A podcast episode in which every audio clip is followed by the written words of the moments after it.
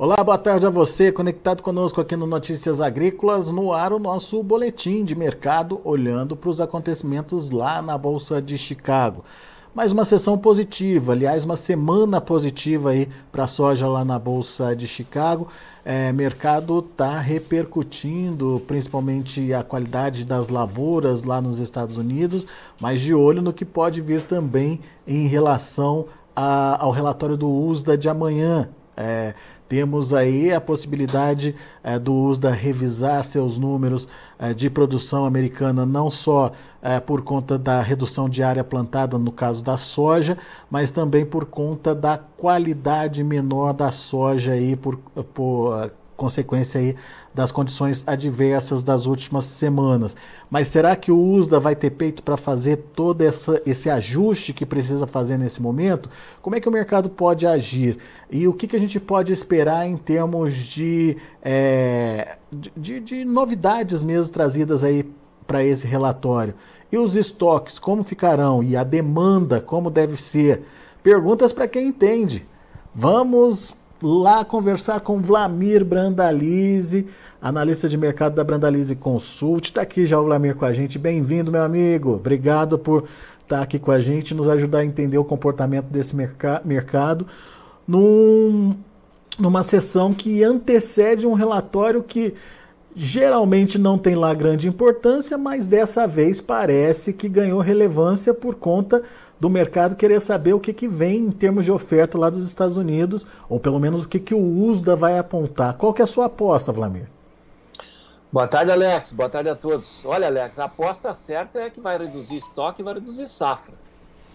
A grande, o grande gargalo é o quanto, né? O mercado espera que tenha uma redução mais agressiva, que venha com safra de 112 a 115 milhões de toneladas, porque nesse dado aí de condição de safra de 51% de boa excelente, com área de 33,8 milhões de hectares, a safra teria que ser 112. A grande questão é que o mês passado o USDA trouxe 122,7 e eu nunca vi o USDA reduzir tipo 10 milhões de toneladas da safra americana. Geralmente ele é conservador, ele vai reduzindo 3, 4 numa pegada, 2, 3 na outra, para acomodar o mercado porque o pessoal do USDA também acredita que se normalizar as chuvas aí na semana que vem em diante, ainda há uma recuperação da qualidade das lavouras e melhora o potencial produtivo. E o USDA normalmente não gosta de mar, dar marcha ré, né? Reduzir muito e depois ter que subir. Ou subir muito e depois ter que descer. Então esse é o USDA. E nós estamos num, num, num, num, num dia de muita importância, né? Véspera desse, desse dado, vai ter queda de estoque, né? Porque a, os estoques trimestrais aí do, do final do, do no mês de, de, de, junho aí, ele deu uma queda, um, um, volume menor do que era esperado, isso vai refletir nesse relatório, isso o USA vai trazer, ou seja, o estoque de passagem agora em agosto, que é o ano final do ano agrícola americano, ele vai ser bem menor do que era esperado, ele vai refletir no estoque de 2024 também, de duas maneiras, né? da redução da safra e da redução do estoque final desse ano. Ou seja, o ambiente que está formado é um ambiente bem positivo para o produtor brasileiro para 2024. Mas esse reflexo aí, amanhã, imediatamente, é, pelo que eu sinto do USDA, se o USDA for tradicional, ele vai reduzir 4, 5 milhões de toneladas da safra para tentar acomodar dentro de uma área menor, né, que é a área de 33,8 milhões de hectares, não 35,4 reduzam as 4, 5 milhões de toneladas, tirando um pouco do potencial produtivo. É isso que, que normalmente o USDA faria. O mercado está mais agressivo, está esperando no máximo uma safra de 115, 116 milhões de toneladas. Então, se vier dentro do mercado, é mais um fator positivo aí, que daí já dá fôlego para a soja brasileira disponível e para a safra nova, né, Alex? Pois é, e como é que o produtor tem que encarar esse, esse relatório de amanhã, Vlamir? É, dependendo do que for apontado, o mercado vai assumir aí uma, uma direção. É uma tendência, é um novo patamar de preço a ser trabalhado ou é uma questão muito pontual, Vlamir? Não, eu acho que, que é uma, uma questão que ela vai dar uma base de cotações melhores para 2024, ou seja, aquela, ela vai criar um suporte contra grandes baixas, Alex, porque com relação a suporte para uma tendência para continuar crescendo, ele, ele vai ter dificuldade para isso, porque nós temos muita soja para negociar no Brasil. É, em questão de dois meses, nós vamos começar a plantar uma nova super safra. Nós estamos num ano que a Argentina vai ter condições de clima melhor aí pelo causa do El Ninho, com chuvas, né? Ah, provavelmente vai avançar aí, a Argentina pode dobrar a safra desse novo ano frente a essa que ela colheu. Então, não vai ter falta de soja no mundo. E nós temos que sempre analisar o quadro, porque o maior interessado e o maior comprador mundial, que é a China, ele tem atuado muito pouco, tem atuado da mão para a boca, não pressiona. Quando ele atua, ele pressiona, ele pressiona o prêmio para baixo. Ou seja, ele não vai deixar o mercado correr, porque se o mercado subir nominal em Chicago, certamente nós vamos ver uma queda forte nos prêmios. Então não dá para esperar um milagre aí só em cima desse relatório. A gente tem que ser bem, bem, é, bem pontual e bem, e bem prático, vamos dizer assim, para não, não criar expectativa de disparada de cotações, sendo que não há falta de soja, né, Alex? Não dá para a gente sonhar no milagre de voltar aquelas cotações de 180, 200 reais aí, porque o ambiente em si de super safra que temos na mão e de dificuldade também nos portos aí, agora vem a super safrinha, né? Então não, não dá para colocar na mão do produtor uma expectativa. O que é bom é que essa quebra da safra americana ela cria patamares de suporte e base de preço melhores para o produtor. Provavelmente não vai deixar cair, vai, não vai deixar despencar aí. Muita gente já apostava aí que a soja ia abaixo de 10 dólares em Chicago, ou seja, tudo, tudo coisa que não acontece, não vai acontecer e, e aí a gente espera aí. Em função. Mercado hoje, hoje, em, fun hoje, em função dessa, dessa reviravolta, né, lá, em, lá, em, é, lá nos Estados essa Unidos. Essa né? virada, né? né, Alex? Essa virada de safra americana bastante ruim, né? O produtor teria que torcer agora para nós termos aí, piora na safra americana, daí daríamos condições de uma safra americana piorando, Alex. Aí pode sonhar aí vamos dizer assim, um sonho com cotações de 14, 15 dólares aí nas posições de novembro a, a julho de 2024. Mas daí teria que piorar a safra americana e vir aí para a faixa uns 40% de lavoura boa excelente, que é o caso que está o trigo lá hoje, né? O trigo está com 40% de lavoura boa excelente, uma safra muito ruim de trigo de novo, né, lá nos Estados Unidos. Se vier nessa condição aí, a soja, aí sim o produtor vai ver Chicago aí com níveis aí furando os 14 e buscando mas, os 15 dólares. Mas dá tempo do clima ainda fazer estrago na safra americana ela já está meio que encaminhada, digamos, Vlamir? Olha, Alex, a questão é que dá tempo porque as, as chuvas são fracas, né? Tá chovendo pouco. É, né? Bem abaixo do ideal e nesse momento precisaria mais chuvas, né? A maioria das regiões está com previsão de 25 milímetros em sete dias. Isso é muito pouco, né, para a safra. E se continuar nesse ritmo, vai cair a qualidade de novo. Essa melhora que teve em função das chuvas da semana passada, choveu melhor. 50, 60 milímetros, 70 milímetros. E agora, se chover pouco, a semana que vem volta a cair a qualidade. Então, e aí vai estar no pico do florescimento. Provavelmente no relatório da semana que vem, a gente vai ver as lavouras aí na parte de 60% de, de áreas em florescimento, 30%, 35% formando vagem num momento muito decisivo da produção, né, da produtividade. Aí sim. Mas o relatório de qualidade das lavouras da próxima segunda-feira. Né? Esses patamares que estão sendo praticados hoje lá em Chicago, eles já precificam essas perdas, Vlamir? Já, já. Hoje o mercado lá de Chicago já trabalhou em cima das perdas, até trabalhou mais, né, trabalhou melhor, né?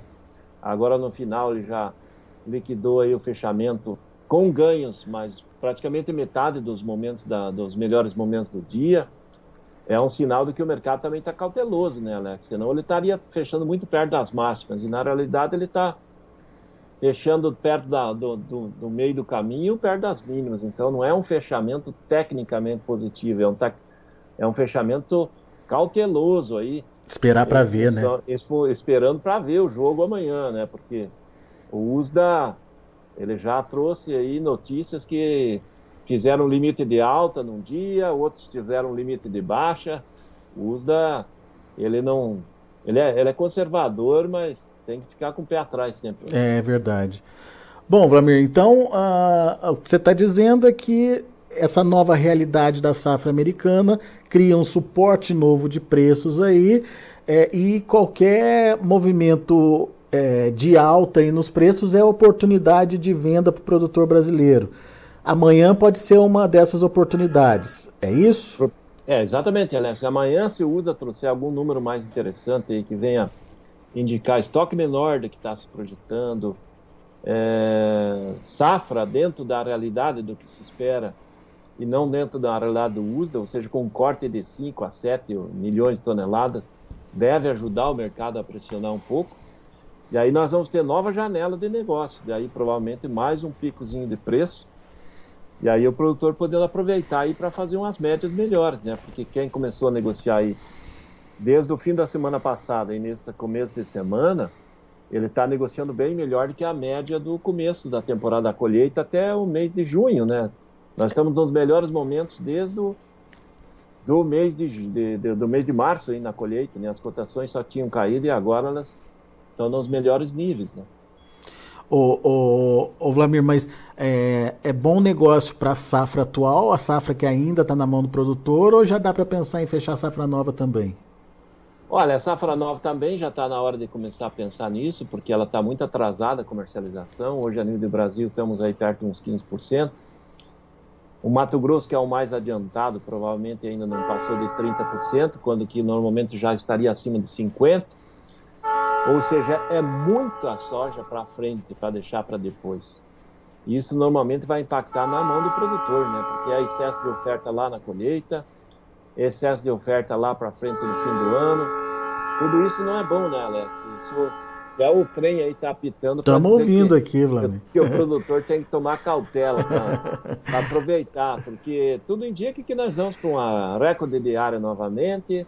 A Argentina, provavelmente, depois de três anos, vai ter uma safra melhor. Não vamos ser uma safra gigante, mas vai ser uma safra muito melhor que colheu agora. E aí nós vamos ter oferta compensando a queda, né? Se cair 10 milhões de toneladas na safra americana, Alex, esses 10 milhões de toneladas vão ser compensados aqui no América do Sul com facilidade. Então, é, né? é isso que o produtor tem que pensar. A Argentina vai dobrar a safra, provavelmente, vai colher 40, 45 milhões de toneladas. Isso é pensando numa, num dado assim mais conservador. Tem alguns apostando que eles vão colher 50 milhões. Então, quem está colhendo 21, que colheu 21, então ela vai colocar 20, 30 milhões de toneladas a mais nesse novo ano. E os Estados Unidos provavelmente não vai perder isso, né, Alex? Muito bem. Vlamir, e aqui no Brasil, hein, o que, que você está vendo de diferente ou de importante para a gente destacar? Olha, no Brasil nós temos o produtor voltando a negociar, né? Estava muito lento os negócios, o produtor hoje aproveitando, as cotações subiram no balcão, em média 3 a 5 reais, aí os níveis frente à semana passada. Estamos dentro do melhor momento aí do ano, da safra até agora.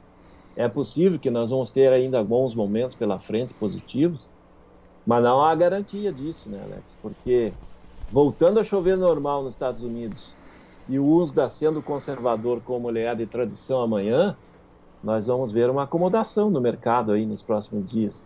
Depois resta para o produtor, o único fator ainda que pode influenciar nas cotações é o, é o fechamento ali do corredor de exportação do Mar Negro e da Rússia, né, que o acordo vence segunda-feira, né, Alex? Se a Rússia renovar o acordo, é um banho de água fria lá em Chicago.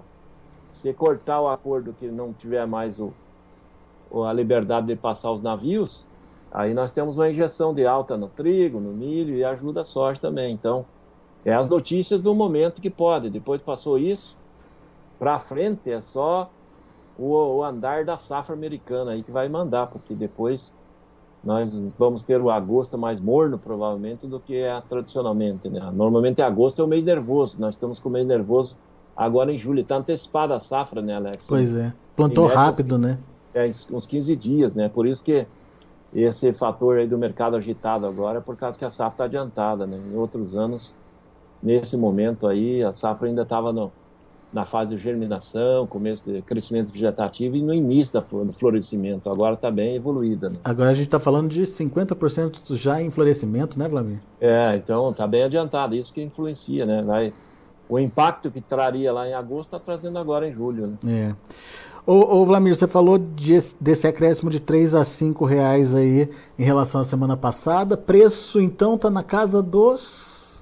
Olha, se a gente pegar o mercado gaúcho, que paga melhor no balcão, ele hoje variou de 132 a 137, né? O nível quanto maior, perto mais perto do porto e, e mais distante o nível menor. Pegando o restante do sul-sudeste, ele varia hoje de 122, aí as posições mais baixas de Minas Gerais, até 135, que está girando aí no, na região sul do Paraná, região de Ponta Grossa, perto da indústria, né? Então, nessas regiões aí, na média, os quatro reais melhor do que foi no, na semana passada, né? O mercado deu uma evoluída. Né? Muito bem. Então, ficar atento aí à possibilidade de participação, então, é, principalmente se o USDA surpreender amanhã. A média do mercado está falando de um estoque final para a safra 23-24 lá nos Estados Unidos, 5,6 milhões de toneladas. Qualquer número abaixo de 6 milhões é, é apertado já, né, Vlamir? É, esse número já é muito apertado, Alex. Os Estados Unidos deveria ter estoque normais de passagem de 10 a 15. É, né? Ela está com 5, eu acredito que vem menos que 5. O número tem que ser menor que 5, porque eles não estão muito movimentados para importar grandes volumes também no momento. Então, isso é sinal de que o estoque vai ser baixo mesmo, vai ser um dos, dos menores estoques em muitos anos aí deles. Uh, bom, vamos acompanhar para ver relatório importante amanhã. Meu amigo Vlamir, obrigado mais uma vez pela sua participação. Volte sempre. Vamos lá, Alex. Então, vamos torcer aí. Talvez amanhã o produtor consiga mais uns dois, três reais a mais aí. Está na hora de aproveitar. Depois os principais fatores Vamos passar, né? Não precisa vender tudo, né, Vlamir? Vai participando aos pouquinhos, né? Isso. O ideal é fazer média dentro dos momentos que está crescendo as cotações. Aí no final ele vai fazer as contas e vai ver que dá lucro, né? É isso aí. Boa, Vlamir. Abraço, meu amigo. Até a próxima. É isso aí, Alex. Até mais. Um abraço a todos. Tá aí, Vlamir Brandalize, Brandalize Consult aqui com a gente, trazendo as informações do mercado. Fechamento positivo hoje, mercado se preparando para esse relatório de amanhã e repercutindo ainda a qualidade das lavouras americanas, qualidade que melhorou no relatório de ontem, mas veio abaixo do que o mercado esperava em termos de melhora por conta das chuvas uh, dos últimos dias.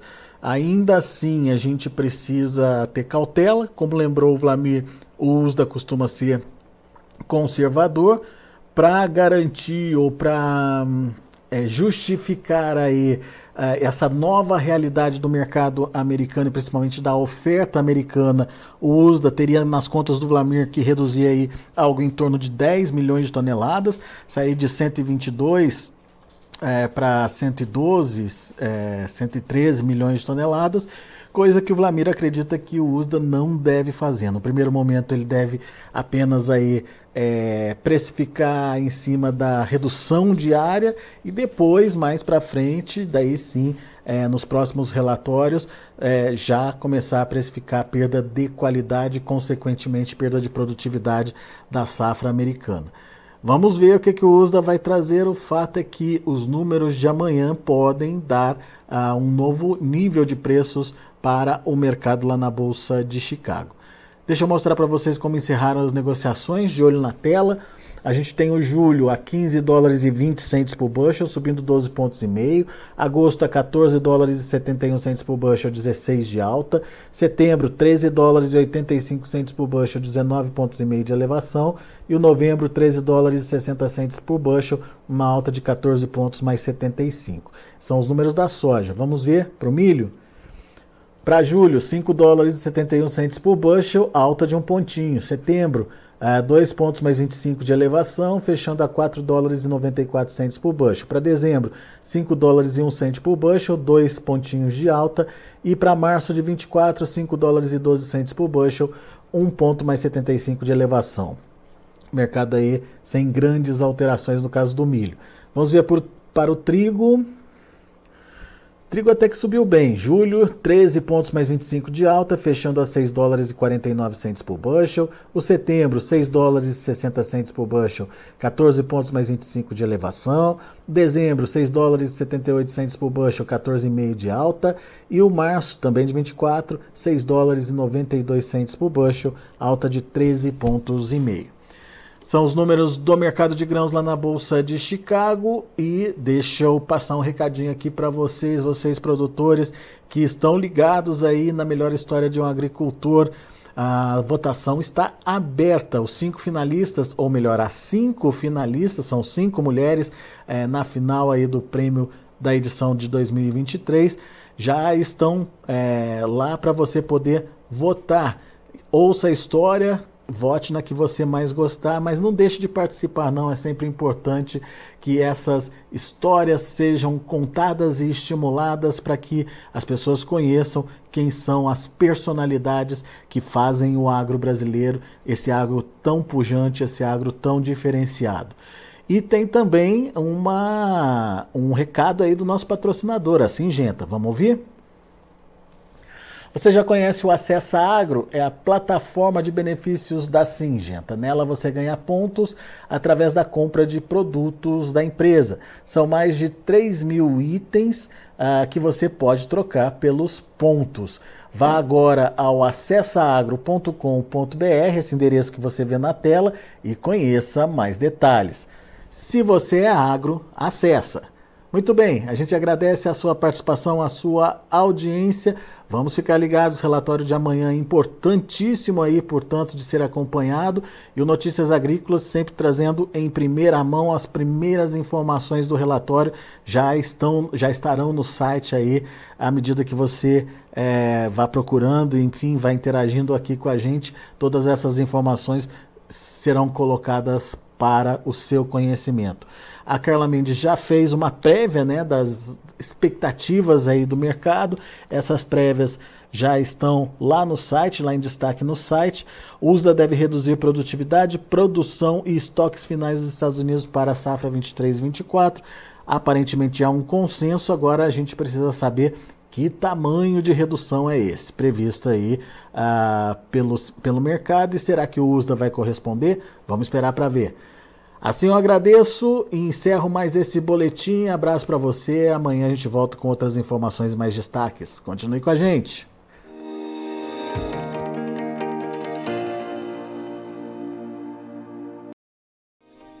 Se inscreva em nossas mídias sociais. No Facebook, Notícias Agrícolas. No Instagram, arroba Notícias Agrícolas. E em nosso Twitter, arroba Norteagri. E para não perder nenhum vídeo, não se esqueça de nos acompanhar no YouTube e na Twitch Notícias Agrícolas Oficial.